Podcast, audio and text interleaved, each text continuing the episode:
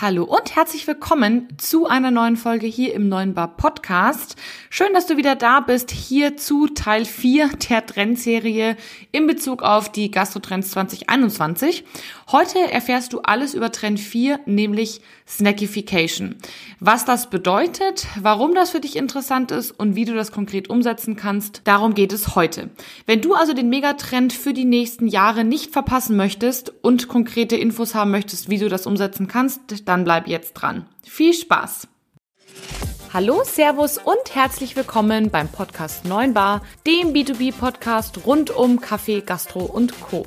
Hier geht es um aktuelle Gastrothemen, alles rund um das Thema Kaffee und wie du mit einem besseren F&B-Konzept mehr aus deinem Gastbetrieb holst.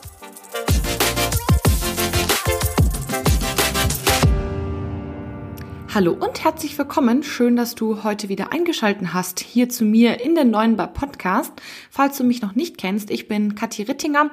In meinem Offline-Leben verkaufe ich Kaffeemaschinen an die Gastronomie und nachdem Kaffee eben nicht alles ist und es noch einen Haufen weitere Dinge gibt, mit denen ihr euch beschäftigen solltet, habe ich hier diesen neuen Bar Podcast gegründet, um eben Gastronomen ein Stück weit zu helfen, ihr F&B-Konzept zu verbessern. Dazu gehört es natürlich auch, sich anzugucken, was so die Trends der nächsten Jahre machen. Und heute habe ich einen Trend für euch, der sich schon seit einer ganzen Weile klarer abzeichnet, aber jetzt quasi einen Namen bekommen hat, nämlich der Trend Snackification. Was heißt das konkret? Seit Jahren wird unsere ja, persönlicher Lifestyle, aber auch unsere Arbeitswelt schneller, unbeständiger, flexibler. Wir sind gefühlt nur noch unterwegs.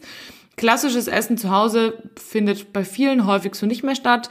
Gerade hier im urbanen Bereich, also im städtischen Bereich, kenne ich viele Leute, die einfach tatsächlich dreimal am Tag essen gehen. Und ja, stattdessen werden eben viele Mahlzeiten unterwegs oder eben auch zwischendrin verzehrt, also zwischen den klassischen Essenszeiten. Auch im Restaurant tatsächlich, finde ich, wandeln sich Essgewohnheiten total. Wenn ihr mal dran denkt, was es früher gar nicht gab, sind so Frühstücksangebote, die über den ganzen Tag gehen. Heute ist es teilweise schon ziemlich normal. Zumindest hier in München gibt es einige Restaurants, die das anbieten.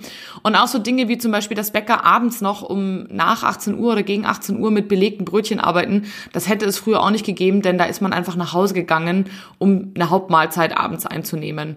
Das ist heute inzwischen anders. Weiterhin gibt's so spannende Konzepte wie zum bayerische Beispiel bayerische Tapas.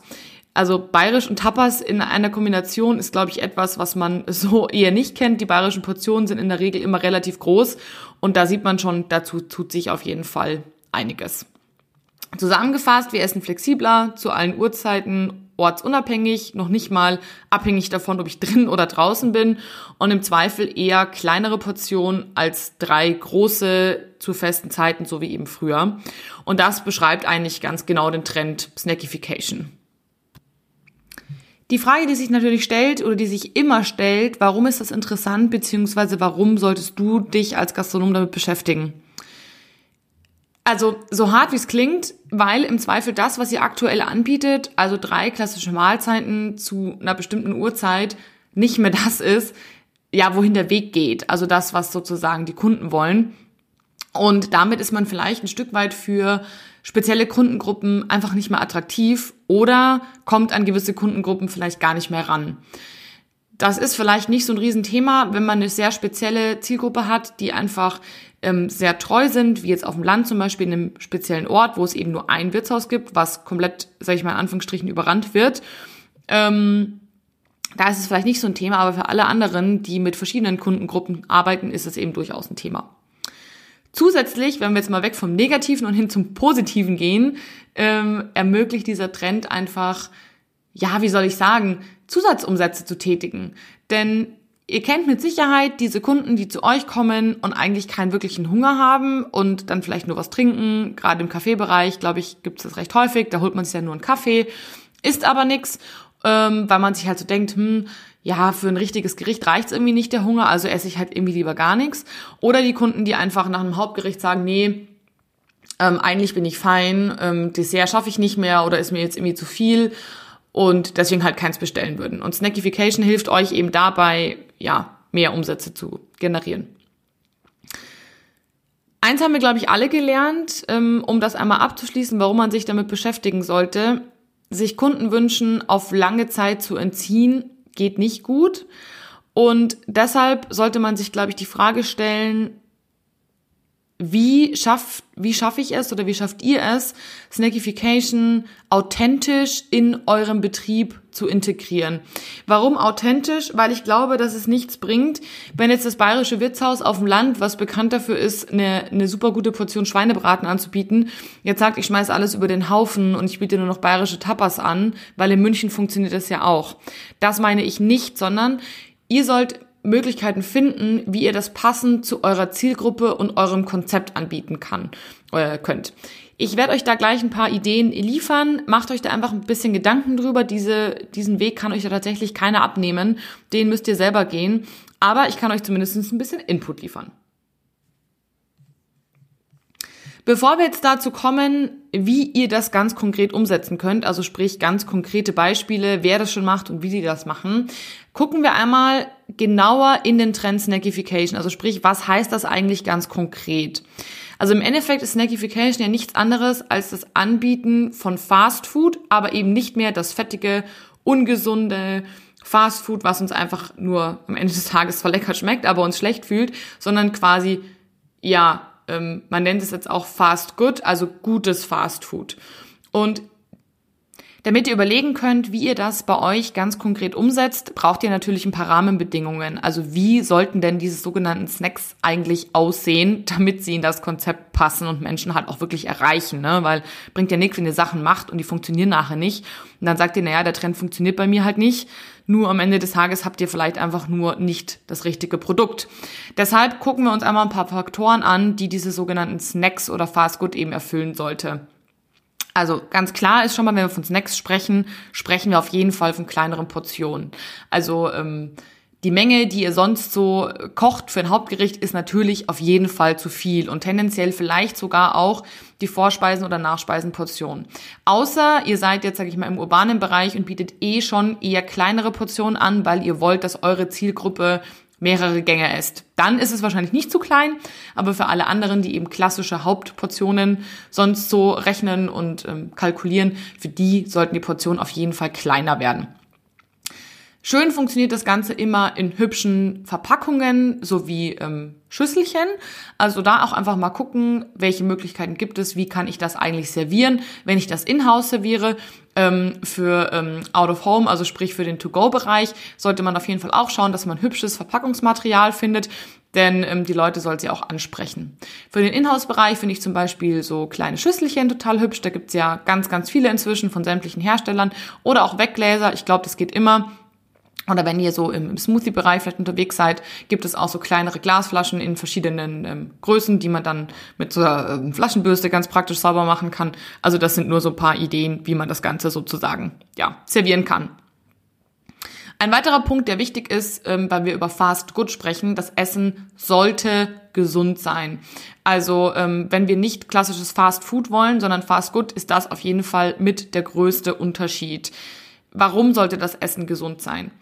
Wenn wir uns jetzt mal eine Freundin von mir vorstellen, ähm, die bei einem großen Konzern hier in München arbeitet, ähm, wohnt in der Stadt, ist den ganzen Tag unterwegs, auf dem Weg äh, zur Arbeit holt sie sich vielleicht was vom Bäcker, dann isst sie irgendwie vormittags mal, keine Ahnung, ein bisschen Obst, dann holt sie sich was ähm, vom Coffeeshop, den die bei sich im Betrieb haben, dann isst sie mittags noch eine kleine Portion, nachmittags vielleicht noch mal einen Kuchen und abends isst sie auswärts. Wenn sie das alles in ungesund machen würde, wäre sie heute schon eine Tonne. Und ähm, das ist tatsächlich vielen Menschen auch bewusst, ähm, dass sie halt so quasi nicht essen können.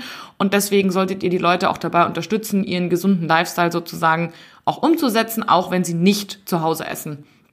Ähm, also das muss jetzt nicht super gesund sein und nur ein grünes Salatblatt, aber es sollte nahrhaft sein und praktisch. Das sind vielleicht noch so zwei Kategorien, die man ähm, ja für sich auf dem Schirm haben sollte. Sagen wir es mal so. Apropos praktisch, nachdem ihr vorher schon gehört habt, dass viele Menschen sehr viel ortsunabhängig essen, also sprich auf dem Weg zur Arbeit, in der U-Bahn, ja, beim Spazierengehen, wie auch immer, ist jetzt erstmal egal, auf jeden Fall ortsunabhängig, sollte euer To-Go-Food optimalerweise ja To-Go geeignet sein. Also eure Snacks sozusagen. Außer ihr seid in einem Bereich, wo To-Go gar nicht geht. Wenn ich jetzt, weiß ich nicht, irgendwo draußen auf dem Land bin und da halt dementsprechend äh, ja kein To-Go habe, dann brauche ich auch mein Essen nicht To-Go-lastig aufbauen. Für alle anderen für euch macht es auf jeden Fall Sinn, die Speisen, die ihr in-house ähm, hübsch anrichtet, als äh, kleine Portionen, dass ihr die in irgendeiner Form auch hübsch und praktisch im Außerhausverkauf anbieten könnt. Wichtig ist hier für euch, dass ihr euch dann auch dementsprechend kleinere ähm, To-Go-Behältnisse besorgt, denn alles andere wäre nicht nur Verschwendung, sondern auch einfach nicht nachhaltig und das würde den Kunden auf jeden Fall auffallen. Beziehungsweise sind die Kunden auch sehr kritisch. Ich kenne es aus dem äh, Coffee-to-Go-Bereich. Wenn ein kleiner Kaffee zum Beispiel im großen Becher ist, dann fühlt der Kunde sich ein bisschen verpiepeiert. Warum kriege ich nicht so viel für mein Geld? Weil so ein großer Becher halt impliziert, da müsste eigentlich mehr drin sein. Also da vielleicht dran denken, kleineres Verpackungsmaterial besorgen. Last but not least, ähm, das Ganze sollte auf jeden Fall auch convenient zu essen sein, also ähm, praktisch. Das bedeutet, entweder ihr macht es schon so, dass man ähm, ja kleine, ich sage jetzt mal so ein Beispiel, anstatt irgendwie einem Streuselkuchen, der irgendwie keinen richtigen Boden hat, der einem wahrscheinlich aus der Hand fallen würde, macht es vielleicht eher Sinn, zum Beispiel ähm, gesunde Muffins oder Brownies anzubieten, die halt dementsprechend schon praktisch ähm, zum Abbeißen fertig sind.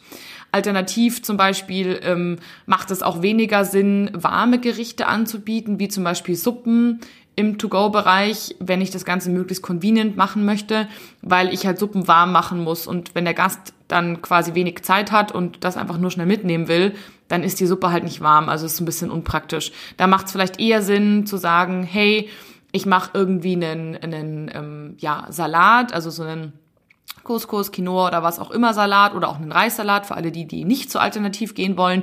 Das ist halt leichter zu essen.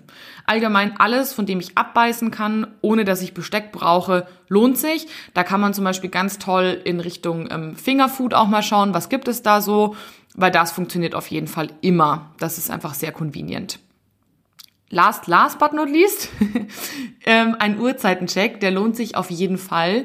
Wann ist denn eure Zielgruppe bereit, bei euch zu essen? Also wann habt ihr normalerweise Öffnungszeiten? Wann ist bei euch viel los? Und welche Möglichkeit seht ihr, tote Lücken zu füllen? Also gerade morgens, sag ich mal, bevor es losgeht, Später abends wird wahrscheinlich für viele Restaurants schwierig, könnte aber ein Thema für Cafés zum Beispiel sein, wie ein Aperitivo anbieten oder so. Ähm, beziehungsweise bei klassischer Speisegastronomie ist oft der Nachmittag sehr tot. Da habe ich auch nachher noch für ein Beispiel, wie die das äh, toll gelöst haben. Gibt es irgendwie die Möglichkeit, da weitere Zielgruppen anzufüttern, weil ihr jetzt irgendwas Neues macht oder ist es bei euch einfach wirklich Totraum, weil bei euch keiner kommt, weil ihr zum Beispiel eben kein, kein Fußvolk habt sozusagen, was vorbeikommt oder ja, wie auch immer. Auf jeden Fall, dass diese Uhrzeiten-Check, das hilft auf jeden Fall, kann ich nur empfehlen und ähm, ja, einfach mal gucken. Das sind jetzt so ein, zwei, drei, vier, fünf Varianten, ähm, die sozusagen diese Snacks so ein bisschen erfüllen sollten, diese Faktoren. Und genau, das nur so mal als Tipp vorab. Kommen wir in die konkrete Umsetzung. Ähm, ich bin ein großer Fan davon, dass man sich inspirieren lässt. Und da habe ich jetzt tatsächlich ein paar Beispiele, die mich persönlich inspiriert haben oder wo ich sage, hey, ähm, das funktioniert, das habe ich auch schon so gesehen. Ein klassischer Fall ist zum Beispiel für das Restaurant, Hauptgerichte nicht klassisch in ähm, nur einer Größe anzubieten, sondern in zwei. Also in einer ähm, kleinen Portion, der würde ich dann auch irgendwie einen coolen Namen geben, also ähm, die Probierportion oder wie auch immer, da könnt ihr mal so ein bisschen brainstormen. Und ähm, ja, ich fand das immer schon schade, weil ich bin zum Beispiel einfach nicht so ein guter Esser und ich weiß noch ganz genau, ich war mal in einem Restaurant, ähm, da hatte ich nach einer kleineren Portion gefragt, ob es das irgendwie geben würde. Man muss dazu sagen, die hatten keine ähm, ordentlichen Vorspeisen, sondern nur so Minisuppen. Das war mir dann ein bisschen zu wenig. Hashtag anspruchsvoll. ähm, ja, aber ich, mir ist lieber, ich rede ehrlich mit euch, als euch irgendwas zu erzählen, was dann nachher halt irgendwie, ja, gefaked wäre. Anyway, auf jeden Fall ähm, wurde mir dann die kleinere Essensportion verwehrt, obwohl es die für Senioren gab. Und mir ging es ja gar nicht darum, dass ich sparen möchte, sondern einfach, ich hatte nicht so viel Hunger, was darin dann geendet ist, dass sozusagen ähm, bei unserem Business-Meeting mein Gast was gegessen hat und ich halt nur getrunken. Was halt schade war, weil ich hätte gerne was gegessen, aber ja, halt eine kleinere Portion als das Hauptgericht, weil dieses Restaurant einfach riesen Portionen hatte. Und das ist eine Sache, die ihr halt einfach super leicht machen könnt, weil ihr habt das Gericht ja eh da. Warum also nicht einfach in der kleineren Portion anbieten? Und zwar nicht nur für Senioren. Weil damit holt ihr einfach eine, die Zielgruppe super leicht ab, ohne dass ihr irgendwie einen Stress habt. Und ähm, ja, alles ist gut. Ne? Zweite Möglichkeit, ähm, die zum Beispiel gerade für ähm, Cafés oder auch für Bäcker oder auch für, ähm, sag ich mal, Betriebsgastronomie, also sprich Kantine oder sowas, super gut geeignet ist, bietet einfach kleinere Snacks an. Also zum Beispiel sowas wie ähm, Energy Balls, die man super leicht selber machen kann. Müsli-Riegel kann man auch super leicht selber machen. Kleine Zimtschnecken, kleine gesunde Muffins, also ähm, sowohl im süßen als auch im salzigen Bereich, so Blätterteigschnecken oder solche Geschichten, die man irgendwie lecker füllt mit einer selbstgemachten Soße oder so.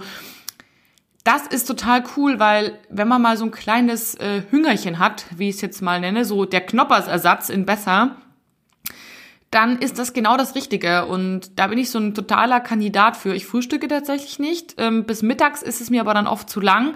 Also brauche ich dazwischen was. Und da möchte ich natürlich mir jetzt nicht irgendwie eine Tomate-Mozzarella-Semmel für irgendwie gefühlte 700 Kalorien reinfahren, weil ich habe ja dann meistens doch irgendwie was Kleines zum Mittagessen und das wäre mir dann zu viel. Also ihr seht vielleicht, ähm, wo die Reise hingeht. Ähm, sowas, so kleine Snacks, glaube ich, gehen immer, vor allem eben, wenn man auch Kaffee anbietet, dann kann man das immer auch super dazu verkaufen. Und ich meine, so einen kleinen Energy Ball für irgendwie 1,50 oder so, äh, würde, glaube ich, kaum jemand verwehren. Und man kann sie eben leicht selbst herstellen und sieht hübsch aus in einem Glascontainer. Genau. Zweite Variante oder dritte Variante sogar schon ähm, für alle, die Frühstück anbieten, die Bäcker sind oder oder oder. Bietet doch mal oder versucht doch mal ein Frühstück im Mini-Format anzubieten. Ich kenne ganz viele Menschen, die sagen, ich kann nicht frühstücken, das packt mein Magen noch nicht die aber dann relativ schnell feststellen, so am frühen Vormittag oder vielleicht sogar auch schon am Morgen, boah, irgendwie so richtig konzentrieren kann ich mich nicht. Also wenn man da so richtiges Brain Food anbietet, dass man irgendwie sagt so, hey, ähm, ich habe hier einen Mini-Frühstückskuchen, das ist nur eine kleine Portion, schlägt nicht so auf Magen und ist aber super nahrhaft. Das könnte zum Beispiel so eine Sache sein, wo ich sage, hey, das, das könnte funktionieren. Oder einfach mal eine belegte Semmel von der Größe halbieren. Oder ein kleines Bierchen Müsli. Also solche Sachen. Das, glaube ich, könnte auch gut funktionieren. Eine weitere Möglichkeit für Restaurants, die wahrscheinlich häufig sagen werden, öh, Snackification, wie soll ich das denn machen? Gestaltet eure Vorspeisen ein bisschen kreativer und nahrhafter. Ich bin häufig, ähm, wie gesagt, in der Gastro unterwegs und esse auch sehr häufig auswärts, wenn ich es denn kann. Geht gerade natürlich nicht.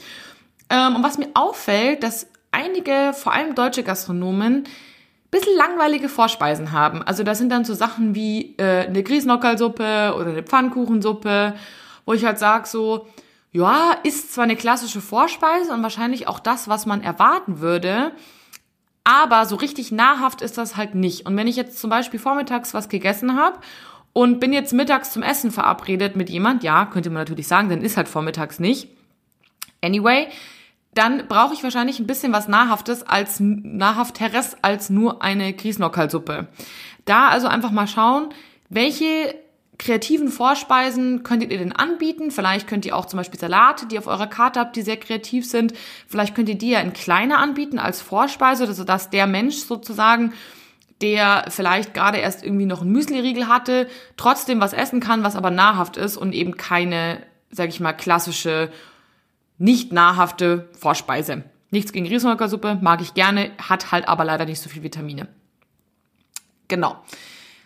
Ein Vor ein, eine Idee noch für Weinbars oder Cocktailbars, die sich jetzt gerade nicht so angesprochen gefühlt haben, weil die halt häufig keine richtigen Speisen haben. Wie wär's, wenn ihr trotzdem kleines Barfood anbietet? Also ich kenne das zum Beispiel immer aus Hotelbars. Ich bin auch sehr viel in Hotels unterwegs. Die haben eigentlich immer eine kleine Minispeisekarte mit so Piadine oder ähm, so ein bisschen Antipasti oder so getoastete Geschichten. Und wer das zum Beispiel ganz toll macht, ist die Contemporary Bar, die ähm, verlinke ich euch nachher aber auch nochmal. Die machen das zum Beispiel schon mal super. Die haben so ein ganz tolles Grilled Cheese Sandwich. Ist sehr nahrhaft, also wenn wir jetzt über den Fettanteil sprechen, aber super lecker. Und wenn ihr jetzt zum Beispiel mal drüber nachdenkt, dass die Leute häufiger von der Arbeit kommen, wenn sie zu euch kommen und da vielleicht irgendwas konsumieren, haben vielleicht noch nicht gegessen, ähm, hauen sie dann auf nüchternen Magen dann Alkohol rein, ist jetzt nicht unbedingt die beste Art, wenn ich äh, länger bleiben möchte. Also wenn ihr wollt, dass die Leute vielleicht noch einen zweiten Drink ja nehmen, dann bietet ihnen doch was zu essen dazu an. Und auch für alle, die dann vielleicht nicht verkatert sein wollen nach dem dritten Drink und sich vielleicht überlegen, hm, jetzt kommt irgendwie doch der kleine Hunger, Warum diese Gäste an McDonald's und Co. verlieren, wenn ihr sie einfach selber bewirten könnt? Also da einfach mal überlegen, was bietet euch die Möglichkeit, das gut vorzubereiten. Wo braucht ihr jetzt keine große Küche? Weil meistens haben, habt ihr ja auch keine großen Küchen, wenn ihr Weinbars oder ähm, Cocktailbars habt. Aber was wäre da möglich? Und ich meine, so ein kleiner Kontaktgrill, würde ich behaupten, geht doch immer. Ansonsten guckt einfach mal, was gibt's für italienische Restaurants in der Nähe. Vielleicht könnt ihr euch auch was fertig machen, also so kleine Platten oder irgendwie zum Teilen Platten. Man ist ja auch mit Freunden was trinken. Das sind nur so, so Ideen, die ich euch ähm, da anbieten kann. Was ich zum Beispiel richtig cool finde, sind ähm, das Thema Öffnungszeiten, weil das ja einfach so ein richtig toter Raum ist, wo man Personal auch oft nach Hause schicken muss. Und wenn man den befüllen könnte, da glaube ich, wäre echt vielen Restaurants geholfen. Und einer meiner Kunden macht das auch schon so. Das ist das Asam-Schlüssel. Die werde ich euch nachher auch nochmal verlinken. Die haben ähm, nachmittags ein Kaffee- und Kuchenangebot. Die haben sich eine Konditorin ins Haus geholt, eine sehr bekannte die für das Asam-Schlüssel quasi ja eine, eine Torte kreiert hat, eine eigene. Was natürlich super ist, wenn man so ein, ich sage jetzt mal so ein Signature-Laden ist, in Anführungsstrichen. Und da vom Branding her ist das natürlich eine mega Möglichkeit, wie man da ja zusätzliche Kunden gewinnen kann. Und die haben tatsächlich ein ziemlich gutes Kuchenangebot für ein Restaurant. Also die haben so vier, fünf verschiedene Kuchen und schaffen es damit wirklich diesen Gap zwischen einem späten Mittagessen, ich sag mal so bis 14 Uhr, und einem frühen Ess Abendessen bis 17 Uhr zu füllen. Klar, natürlich nicht komplett, aber das ist echt nicht zu unterschätzen. Also schaut mal bei denen vorbei, lasst euch da mal inspirieren, kann ich euch nur empfehlen. Eine weitere Option, ähm, die zum Beispiel Leute schon machen, also ich weiß nicht, kennt ihr vielleicht hier aus München, ist die Firma Byte Delight. Die haben so ein paar ähm, coole Coffeeshops, wo die auch eben ähm, vollwertige Küche anbieten, aber die haben immer so ein Kühlregal drin stehen, wo die fertige Snacks zum Mitnehmen anbieten. Also zum Beispiel kleine Smoothies oder Säfte, so Energy Balls oder auch eben Dinge wie zum Beispiel kleine Becher Müslis oder Joghurt mit irgendwas drauf. Klar, das funktioniert jetzt nicht für jedes Restaurant, wobei ich auch schon äh, Kunden hatte, die tatsächlich einen Kühlschrank aufgestellt haben und da äh, fertiges Essen sozusagen für den nächsten Tag für den Gast bereitgestellt haben, was natürlich mega smart ist, wenn euch was überbleibt. Ähm, genau, aber das ist zum Beispiel so eine Option, was ihr halt machen könntet. Funktioniert super auf jeden Fall für Cafés, die ansonsten eben die Leute bewirten würden. Alternativ kann man eben so einen Kühlschrank aufbauen, dann können alle die, die sich was mitnehmen wollen, easy peasy Sachen mitnehmen. Top, finde ich persönlich. Eine weitere Möglichkeit, um Zusatzverkäufe zu generieren, sind kleinere Desserts. Mir geht's häufig so, ich hätte eigentlich gern noch ein Dessert nach dem Hauptgericht, ich bin aber eigentlich schon satt. Oder ich hatte ähm, nur eine Vorspeise, da hätte ich aber eigentlich gern noch ein bisschen mehr, aber so ein großes Dessert, so ein riesen Tiramisu wäre mir jetzt zu viel. Da ist es natürlich super, wenn ihr kleinere ähm, Desserts anbietet.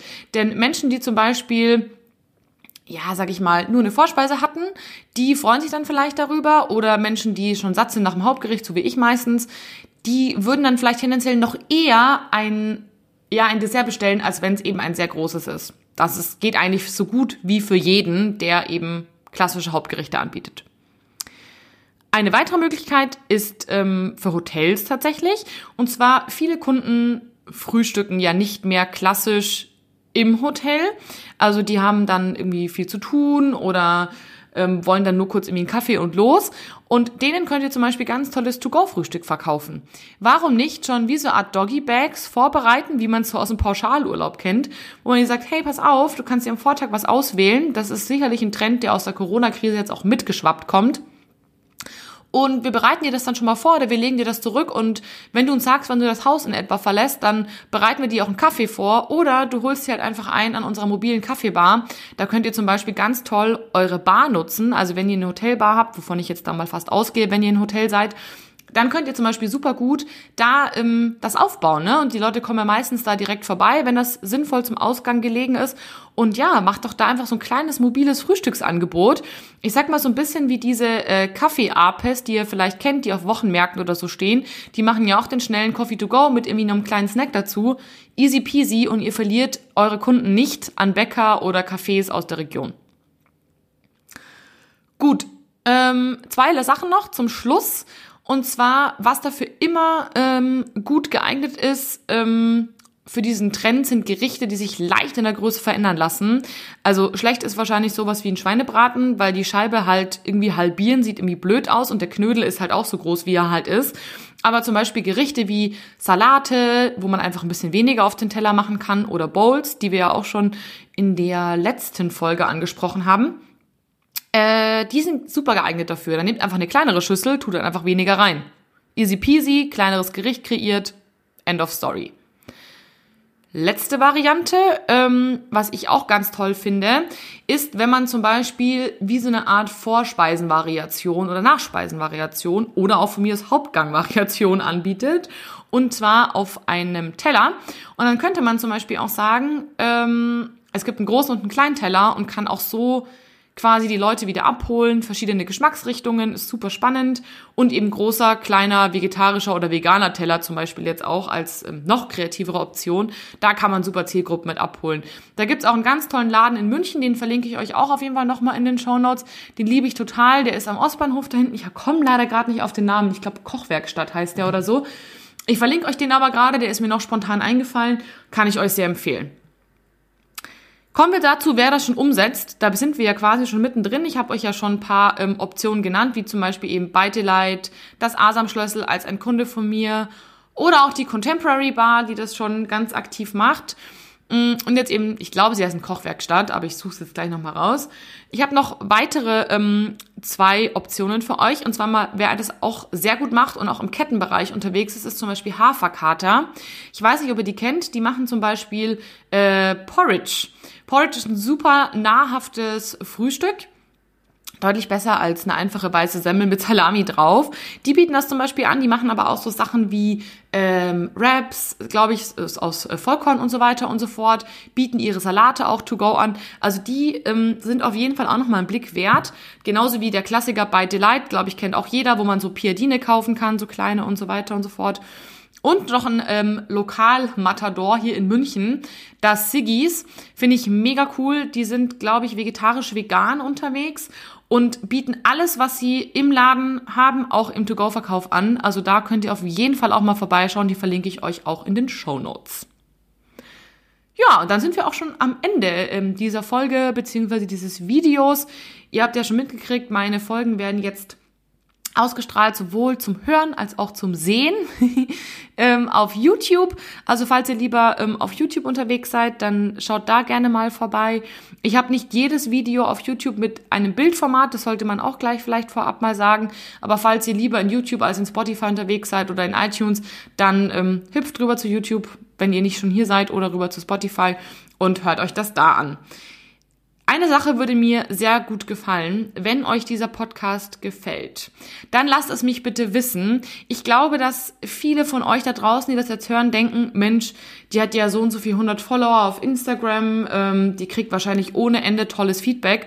Das ist tatsächlich nicht so. Also ich habe festgestellt, viele sind da vielleicht auch so ein bisschen scheu oder glauben nicht, dass, dass mich das wirklich sehr freut, wenn ich dieses Feedback bekomme oder dass es für mich was Selbstverständliches ist. Das ist es nämlich gar nicht. Und wenn euch das Video oder die Folge gefallen hat, dann lasst es mich bitte wissen. Haut in die Tasten ins Kommentarfeld, schickt mir eine kurze Sprachnachricht über Instagram, bewertet den Podcast ganz, ganz schnell auf iTunes mit 5 Sternen oder schreibt mir da eine Rezension. Ich würde mich da wirklich riesig freuen, denn nur so weiß ich auch wirklich, ob meine Themen gut ankommen oder halt auch nicht.